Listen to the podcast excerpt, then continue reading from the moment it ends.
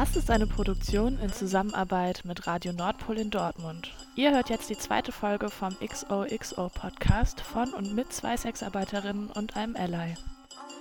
Hallo, ich bin Lu. Hallo, ich bin Nicole.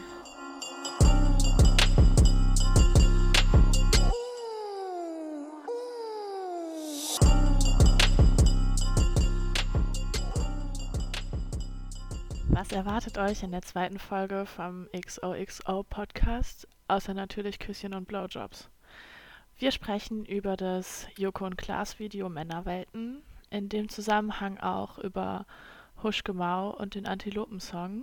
Wir nehmen einen kleinen Rückblick auf frühere Jobs, die wir gemacht haben und warum wir Sexarbeit in dem Zusammenhang besser finden.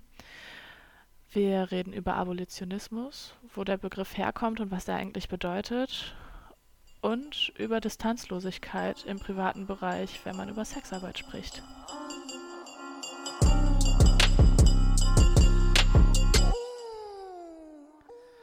Ein ganz aktuelles Thema ist ja gerade das Männerwelten-Video von Joko und Klaas bei dem äh, die beiden 15 Minuten ihrer Sendezeit abgegeben haben, die die eigentlich bespielen durften und Sophie Passmann und andere Frauen einen Beitrag zu sexualisierter Gewalt geleistet haben.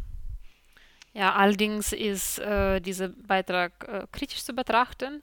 Also es wurde schon viel Kritik dazu geäußert, dass es sehr weißfeministisch ist, dass fast alle Frauen, die im Beitrag sind, weiß sind und normschön und die, äh, die halt anders sind, äh, gar nicht äh, repräsentiert sind. Und allerdings muss man schon sagen, dass, äh, klar, sie hatten nicht so viele Sendezeit, 15 Minuten, aber letztendlich könnte man schon auch Frauen mit ähm, Behinderungen oder äh, Transfrauen mit einschließen, sonst fühlen sie sich äh, gar nicht repräsentiert. Also anderer Kritikpunkt war, dass Joko und Klaas selbst in ihren Sendungen schon mal gar nicht feministisch agiert haben. Also ich wusste es gar nicht, aber da wurde ein Video vom Jahr 2012 gepostet, wo die beiden auf einer Messe sind und ich glaube, es ging um so einen Prankversuch oder so und eine von denen hat äh, eine Hostess da ähm, an Busen und am Popo angefasst. Und ich musste halt darüber lachen, weil ich selbst als Hostess, als Hostess äh, gearbeitet habe und selbst äh, sexuelle Belästigungen erlebt habe. Und deswegen ist auch einer der Gründe, warum ich nicht mehr in diesem Job äh, bin. Genau, und der dritte wichtige Punkt ist, äh, dass äh, diese Sendung mit, mit Mitarbeit mit äh, Terre de Femme gemacht wurde. Das ist Frauenorganisation in Deutschland, eine der größten Frauenrechteorganisationen in Deutschland, glaube ich. Und sie sind berühmt, dass äh, sie ähm, transfeindlich äh, sind, islamophob und sie plädieren auch für das sogenannte nordische Modell. Äh, und äh, es ist ja nachgewiesen, dass das nordische Modell nichts Gutes für Sexarbeiten bringt. Ja, das Problem ist ja dann ganz klar die fehlende Intersektionalität auf allen Ebenen. Und besonders zu kritisieren ist halt einfach auch, wenn Menschen mit Reichweite nicht hinterfragen, welchen Organisationen sie eine Plattform geben, wie hier Terre de Femme. Und das reiht sich auch ein in die Diskussion um den Antilopen-Song gegen Pocher und Huschke Mau, die ein sehr gutes Statement gegen Pocher geschrieben hat, was dann im Abspann des Songs eingespielt wurde. Das Problem dabei ist, dass Huschke Mau offen ähm, ja, Prostitutionsgegnerin ist und auch für das nordische Modell und das Sexkaufverbot kämpft und ihr eine Riesenbühne gegeben wird dadurch. Ja, genau. Also ich finde es wirklich problematisch. Und ich konnte für mich sehr lange keine so Haltung entwickeln, weil, ähm, also ich bin erstmal Feministin geworden und danach Sexarbeiterin. Und aus dem Land, wo ich halt herkomme, ist dieser radikale Feminismus auch sehr präsent und sehr dominant, äh, würde ich sagen. Und ich habe erst danach verstanden, dass auch, ähm, es auch transfeindlich ist und ähm, auch islamfeindlich, so ähnlich wie in Deutschland. Genau, und äh, erstmal dachte ich ganz lange, vielleicht ist es auch gut so. Also man kann auch äh, mit diesen Feministinnen was Gemeinsames machen. Also man erreicht irgendwie schon den Ziel, das Ziel, dass äh, mehr Menschen sich über Feminismus informieren können, über Frauenprobleme und so weiter. Aber jetzt, äh, keine Ahnung, wenn ich schon tiefer im Thema drin bin und äh, damit konfrontiere, dass ähm, sie auch meine Stimme nicht zuhören, bin ich ehrlich gesagt gar nicht sicher. Weil, ähm, ja, letztendlich äh, kennt ihr diese, äh, dieses Karl äh, Popper Inter äh, Toleranzparadox, so heißt es, äh, glaube ich. Also es geht darum, dass Toleranz kann ja nicht äh, absolut sein und du kannst nicht Intoleranz tolerieren, weil es le letztendlich äh, führt das dazu, dass, äh, also es führt zu, einfach zum Schweigen. Und äh, es ist äh, die Sache, zu der diese mh, mm, ja, transfeindliche, sexarbeiterinnenfeindliche Organisationen führen. Ja, genau. Und was einfach auch total problematisch ist, ist, dass ja viele aus dem linken Spektrum und auch aus dem feministischen Spektrum die Antilopen hören ähm, sich aber vielleicht einfach noch gar nicht mit Sexarbeit auseinandergesetzt haben. Die sehen dann dieses Statement am Ende des Songs ähm, gehen vielleicht auf die Instagram-Seite von Huschgemau und sehen, oh, Sexarbeit ist immer Gewalt gegen Frauen und es ist immer eine bezahlte Vergewaltigung. Und ich glaube, wenn man sich noch nicht mit dem Thema beschäftigt hat, dann fällt man sehr schnell auf dieses Opfernarrativ rein. Und denkt, okay, wenn feministische Organisationen dahinter stehen, solche Aussagen zu verbreiten, dann ist es vielleicht eine feministische Haltung, so zu denken und reflektieren das einfach gar nicht. Und das wird dann auch für uns SexarbeiterInnen am Ende total gefährlich, weil es einfach die Stigmatisierung total vorantreibt. Ja, genau. Und äh, also man muss auch sagen, dass diese Organisationen also sie sind wirklich sehr laut und es ist ja kein Zufall wahrscheinlich, dass äh, jetzt in Deutschland äh, wahrscheinlich die ähm, reichweiteste Video, die Männerwelten, auch in Zusammenarbeit mit der, der FAMS äh, hergestellt wurde. Also weil sie schon sehr lange diese Arbeit geleistet haben und dass sie so lange in diesem Diskurs ähm, präsent sind. Und ich kann auch verstehen, dass für Leute, die erstmal anfangen, mit dem Thema in Berührung zu kommen, gar nicht einfach sein kann, so differenzierter Zugang zu bekommen. Und äh, man muss es einfach, man muss einfach bewusst äh, darüber sein, dass äh, es schon viel Arbeit verlangt, also sich einfach zu informieren und zu hören, zu recherchieren, um irgendwie umfangreiches Bild zu bekommen. Ja, total. Und man muss ja auch dazu sagen, Pro7 ist ein Mainstream-Sender, der sich ähm, an die breite bürgerliche Gesellschaft wendet und diese ist, so wie ich das auffasse, auf jeden Fall nicht sexpositiv. Oder zumindest nicht so radikal sexpositiv, wie es vielleicht gesund wäre.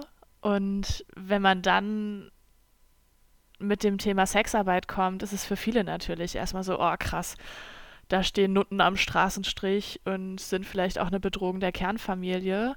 Ähm, dann ist es klar, dass dann Organisationen wie Terre de Femme mit ihren Aussagen da irgendwie reinpassen, die halt einfach einen weißen Alice Schwarzer Feminismus bedienen, der vielleicht erstmal zu einer bürgerlicheren Gesellschaft passt als radikalere Feminismen oder äh, sexpositivere Feminismen, die uns eher zugutekommen würden.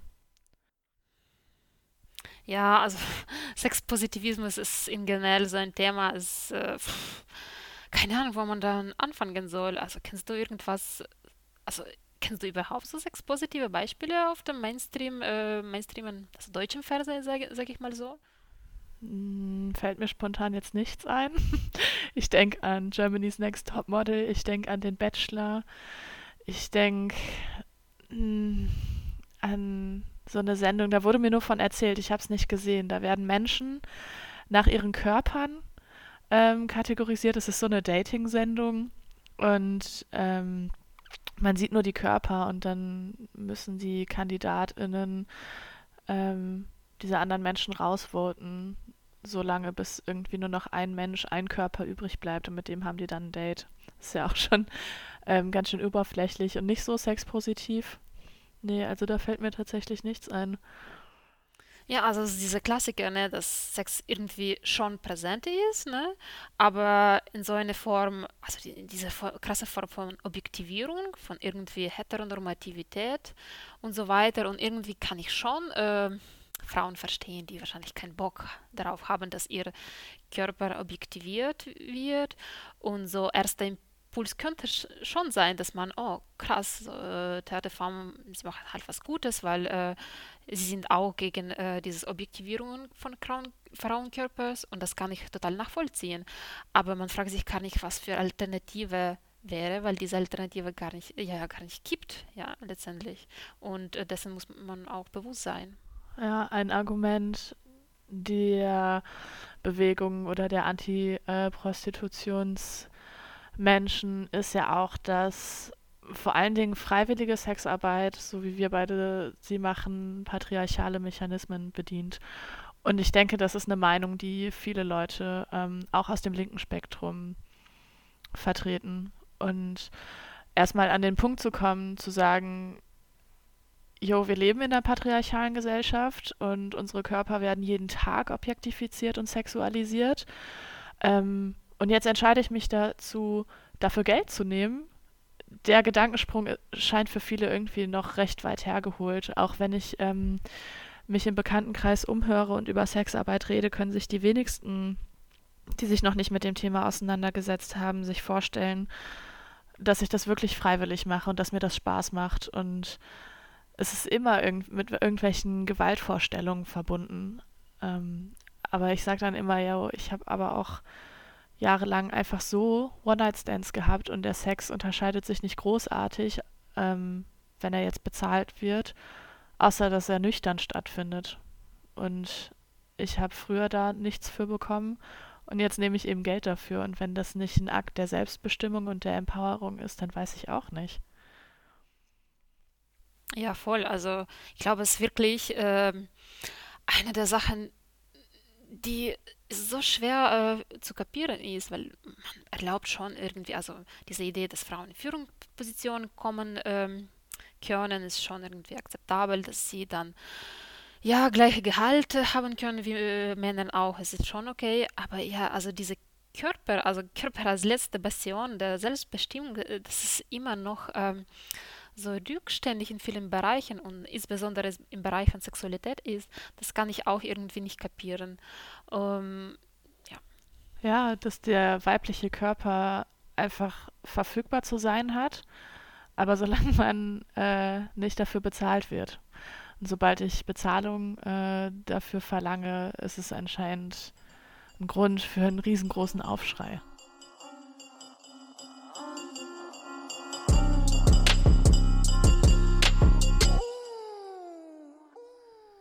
Nicole, du hast ja eben gesagt, dass du auch schon als Hostess gearbeitet hast auf Messen. Vielleicht kannst du ja uns einfach mal ein bisschen von deinen Erfahrungen berichten. Ja, das war auf jeden Fall nicht so ganz erfreuliche Seite meines Lebens. So lange habe ich da auch nicht gearbeitet. Das war vielleicht so ein Jahr. Und äh, tja, die Erfahrungen waren halt unterschiedlich. Also man muss sich vorstellen, man arbeitet auf so einem Stand und die Auftraggeber oder hat Leute, die dann die ganze Zeit sind, waren meistens schon so ältere Männer, äh, die halt dann im Businessbereich unterwegs sind. Und ich erinnere mich zum Beispiel noch ähm, an so einen Fall, das glaube, die Messe hatte irgendwas mit Autoindustrie zu tun. Also es war schon sehr stark männlich dominiert. Und wir hatten einen auf unserem Stand, der ständig so halt äh, blöde Witze gemacht hat und dann halt mich so angesprochen hat, äh, warum lachst du so wenig? Also diese klassische, lach doch mal, ne? Und dann am Ende hat er schon ganz offen ähm, dann gefragt uns äh, Frauen, die da am Arbeiten waren, weil was wir so abends machen. Und ich glaube, es war schon so wirklich so eine Einladung halt, ne? Äh, lass uns äh, zusammen Zeit verbringen. Und da haben, äh, also wir waren da zu zweit, äh, denke ich, und wir haben natürlich mit so Unverständnis äh, reagiert. Und er meinte, ach, äh, krass, wo sind die Hostessen von früher? Ne? Und ähm, ja klar, und es ist halt so eine der Sachen, die man konfrontiert, aber dieses ständiges, ähm, ja, diese män unnötige männliche Aufmerksamkeit, wo du einfach freundlich sein musst, obwohl äh, du sehr wenig Geld dafür kriegst Genau, aber du kannst bestimmt auch was davon erzählen über die Jobs, die du gemacht hast, bevor du angefangen hast, in Sexarbeit zu arbeiten. Jo, ich habe früher in der Gastronomie angeschafft. Ähm, das ist wirklich ähm, berechtigt, das so zu nennen. Ich habe gekellnert oder auch ähm, an der Bar gearbeitet und war natürlich dann jeden Abend ähm, irgendwelchen sexistischen, besoffenen Typen ausgesetzt, die ganz offen, ungefragt meinen Körper kommentiert haben, mit mir geflirtet haben, teilweise charmant, aber meistens einfach sehr unangenehm. Und ich habe halt rausgefunden, je freundlicher ich bin und je mehr ich flirte und zurückflirte, desto besser ist auch mein Trinkgeld.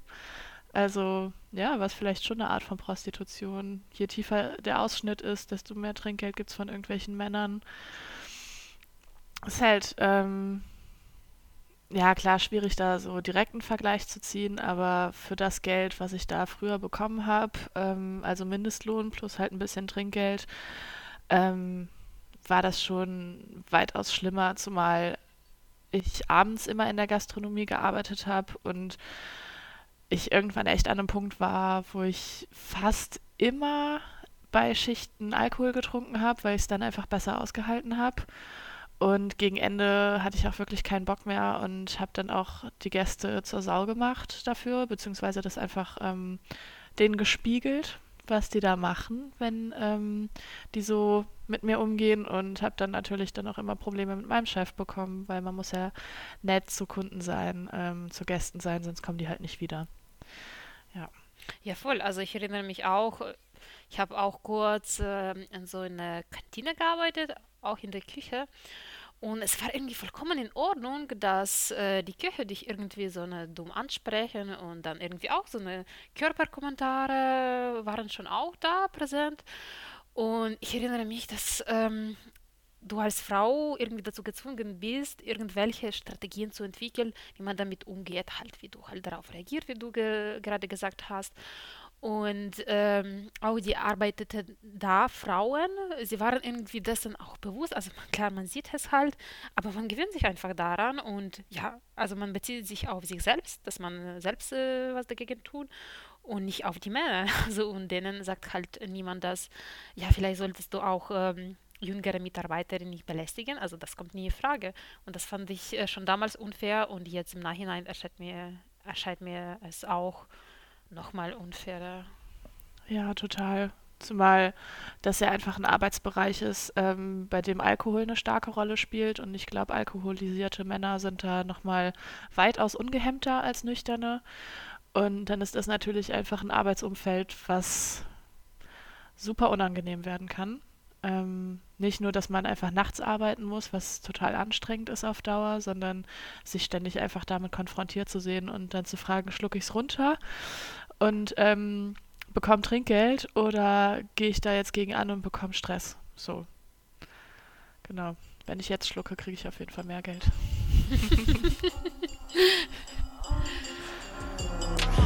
Revolution, baby, right, girl. Als kleiner Nachtrag, ähm, im wahren Leben als Hure schlucke ich kein Sperma, weil das kein safer Sex ist. Der Witz hat nur einfach gerade gut gepasst. Im Diskurs um das Sexkaufverbot oder auch die Antiprostitutionslobby fällt der Begriff Abolitionismus oft. Und darauf gehe ich jetzt einmal kurz ein und erkläre, woher der kommt und was der eigentlich bedeutet.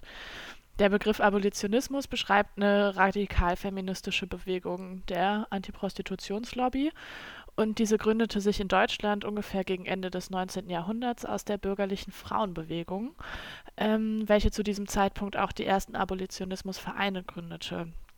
Die eigentliche Gründerin dieser Bewegung war Josephine Butler, nicht zu verwechseln mit Judith Butler.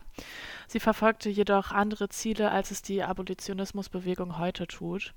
Damals kämpfte sie gegen das Seuchengesetz. Da mussten sich Frauen in der Prostitution registrieren lassen und sich zweiwöchentlich untersuchen lassen.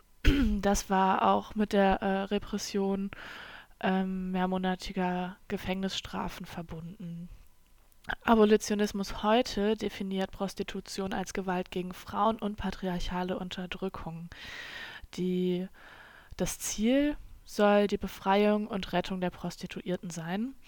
Ähm, Terre de Femme versteht sich als Organisa Organisation auch als Teil der abolitionistischen Bewegung.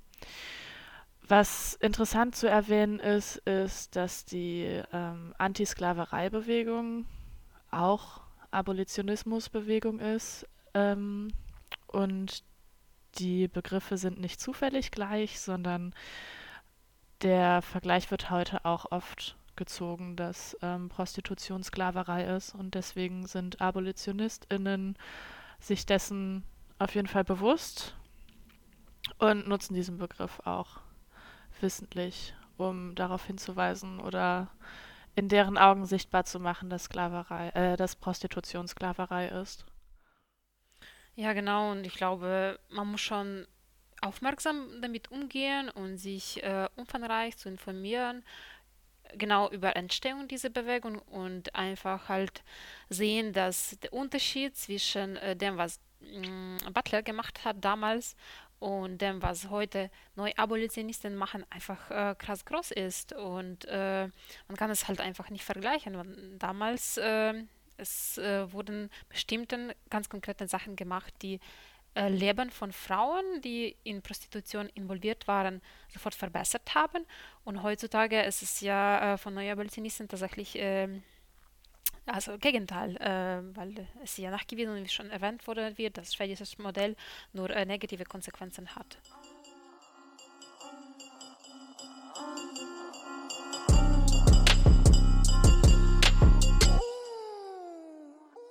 Ja, äh, Sexarbeit ist schon ein Thema, dass man hat so Eindruck, dass irgendwie jemand äh, Bescheid darüber weiß und dass jede Expertin sein kann.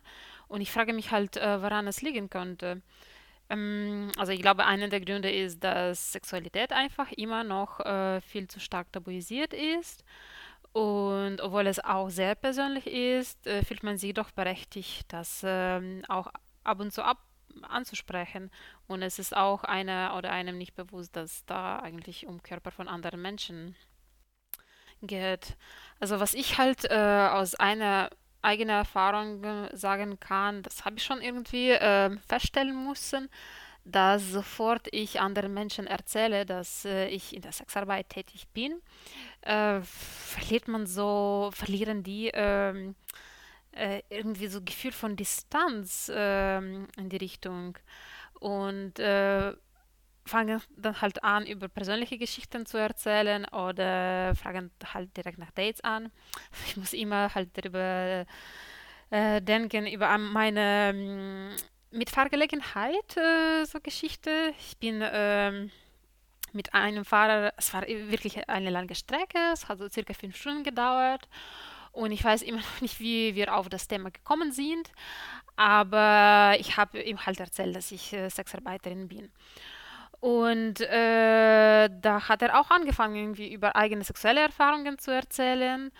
Und ich weiß immer noch äh, zum Beispiel, dass er äh, angefangen hat zu beschreiben, wie sich spezielle sexuelle Praktik anfühlt. Also er hat wirklich so eine detailliert beschreibt, was er so macht und macht und wie er sich anfühlt. Und es hat sich für mich im Moment so grenzüberschreitend angefühlt. Das erlebe ich zum Beispiel sehr selten, im, wenn ich tatsächlich Beruf, Beruf ausübe, weil da wird alles halt abgesprochen und äh, da sind die Grenzen klar. Und da hat diese Person ähm, so bewusst über meine Grenzen gegangen, äh, auch wenn es nur verbal war. Und äh, am nächsten Tag äh, hat er mich sogar angeschrieben und ähm, gefragt, ob wir uns äh, nicht einfach so zum Daten treffen sollen. Und äh, das fand ich irgendwie voll unangebracht und habe mich gefragt, ob es in anderen Situationen genauso gewesen wäre, wenn ich halt dann nicht erzählt hätte, äh, dass ich äh, Sexarbeiterin bin. Hättest du auch so was Ähnliches erlebt? Ja, total. Also beim privaten Daten fällt mir das auf. Ähm, wenn ich Dates über Tinder oder so habe, erzähle ich eigentlich auch immer ähm, sehr schnell, dass ich Sexarbeiterin bin. Und ich habe schon das Gefühl, dass das Interesse, äh, wenn ich Männer date, dann doch sehr steigt. Ähm, also das sexuelle Interesse. Und ich hatte das schon so öfters mal die Situation, dass ähm, die dann Fragen gestellt haben und das war auch völlig okay. Ähm, also wie läuft mein Arbeitsalltag ab, wie viel verdiene ich? Und dann sage ich ja 150 Euro die Stunde und dann ähm, schauen die mich so an und sagen, oh wow, das kann ich mir jetzt nicht leisten als Student. Hundeblick. Und ich denke mir, ja, ist okay, wenn du es noch weiter durch die Blume sagst, dann äh, mache ich natürlich für dich die Beine breit. Also ich weiß, ich weiß nicht, ähm, wo da der Zusammenhang herkommt, ähm, dass die denken, dass sie mich bezahlen müssten oder dass sie es halt auch direkt ansprechen. Also wie unentspannt das auch einfach ist. Ja, genau. Und äh, also es liegt ja bestimmt daran, dass Umgang mit diesem Thema sehr, sehr verkrampft ist und dass man einfach kein wirkliches Gefühl hat, wo und wann äh, und in welchem Ausmaß darüber reden kann. Ähm, also einerseits ist ja auch schlimm, wenn man keinen Mund aufmachen, äh, äh, also diese Angst hat überhaupt das Thema anzusprechen, ne, weil man das Gefühl hat, dass man in Fettnäpfchen tritt. Auf der anderen Seite, was mir schon mal äh, begegnet ist, also tatsächlich diese Grenzenüberschreitung, dass man irgendwie so das Gefühl hat, ja, okay, mit der kann ich sofort ins Bett gehen, weil sie ja sowieso macht. Die ist immer verfügbar. Und ich glaube, das erfahren auch die Frauen, die einfach so sexuell aktiv sind. Ja, total. Also das ähm, dann so durch diese Ansage, oh, das kann ich mir aber nicht leisten, das impliziert ja total, ich würde total gern mit dir ins Bett, aber ich will dich da nicht für bezahlen. Also wie dreist ist das auch einfach, ähm, jemandem das so zu sagen, anstatt zu fragen oder das einfach anders aufzuziehen, aber dann auch direkt dazu sagen, ja, aber nicht, dass du denkst, dass wir hier äh, ein Paysex-Date haben. So, nee, Paysex-Dates vereinbare ich über Kauf mich. So, auf Tinder ähm, verlange ich in der Regel kein Geld, wenn äh, ich mich mit Leuten treffe. So, was geht. Ja, genau. Nochmal zum Beispiel mit äh, meinem Mitfahrgelegenheit-Typen. Ähm, er hat mir erzählt, dass er als ähm, Anwalt tätig ist und 80 äh, Euro pro Stunde verdient. Und da ähm, hat er natürlich auch halt bewundert, wie viel ich pro Stunde äh, verdiene. Ich habe den auch halt auch nie gefragt, dass ich ihn für mich nicht leisten würde, weil es irgendwie nicht angebracht war. Und es ist ja ganz komisch, ne, dass man wenn man über Sex redet, sich sowas erlaubt und über Geld doch nicht, äh, weil Geld irgendwie nochmal tabuisierter ist. Weiß ich nicht. Also ja. Also ganz interessante Zusammenhänge, die da entstehen. Ja. Also andere Dienstleistungen würde man auch nicht so implizit abfragen. Also wenn mir jetzt jemand erzählt, dass er Koch ist und mir seinen Stundenlohn dazu nennt, würde ich auch nicht fragen, so, oh, das kann ich mir aber nicht leisten und insgeheim darauf hoffen, dass er mich bekocht. So, das ist ja einfach total unverhältnismäßig. Ja, spannend. Da treffen sich quasi zwei tabuisierte Themen, also Geld und Sex äh, in der Sexarbeit. Und dann müssen wir alles halt, äh, ja, so eine, die Früchte ernten, sozusagen. Ja.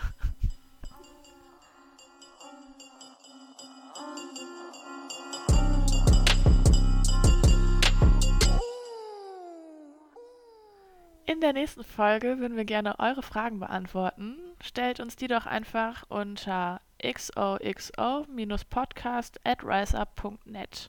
Die Mailadresse schreiben wir aber auch nochmal in die Beschreibung. Falls ihr euch fragt, was das für gute Musik ist, die wir zwischendurch einspielen, der Beat ist von Assa John und kommt vom Track mit Lady Betray und Title. Und da ist Pussy Juice. Props gehen raus an das Fotzen-Sekretariat. Erotik.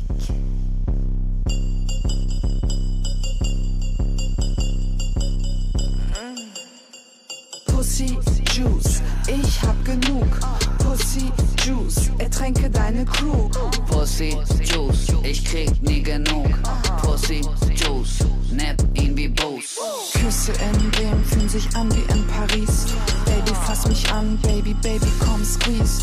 Das hier ist unglaublich, das ist tollbar Erotik. Je ne regrette rien, weil ich fick, magnifique. Du warst da mit deinem Bitches vor der HFK. Champagner, Bubble, Bubble an deinem Glasbrand.